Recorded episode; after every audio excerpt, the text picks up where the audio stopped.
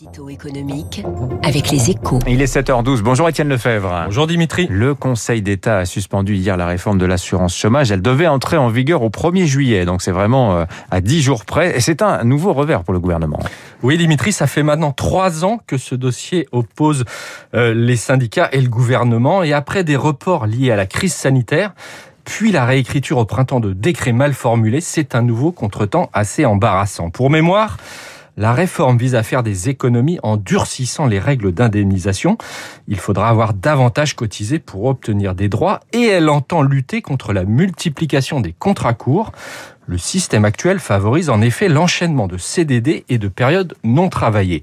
C'est ce volet précis qui devait s'appliquer au 1er juillet et qui est suspendu, le Conseil d'État mettant en avant, je cite, les incertitudes sur la situation économique. En clair, L'objectif de favoriser des emplois plus stables est validé, même si cela doit pénaliser des chômeurs.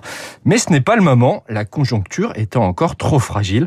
On est ici à la frontière entre le hmm. juridique et le jugement d'opportunité. Bon, ça n'est tout de même pas une fin totale de non-recevoir pour la réforme. C'est hein. tout le paradoxe. En réalité, les arguments des syndicats qui dénonçaient des ruptures d'égalité entre salariés sont tous écartés. Le gouvernement s'estime donc conforté sur le fond et il va revenir à la charge dans les prochains mois vor. En mettant en avant le rebond de l'emploi dans les secteurs gourmands en contrat court, comme la restauration. Mais en attendant, ce sont des économies qui s'envolent, 700 millions d'euros en 2021 alors que la Cour des comptes pointe dans un nouveau rapport la piètre situation budgétaire de la France, qui risque de se retrouver en deuxième division européenne avec l'Italie et l'Espagne. Il faudrait faire 9 milliards d'économies supplémentaires par an, ne serait-ce que pour stabiliser la dette.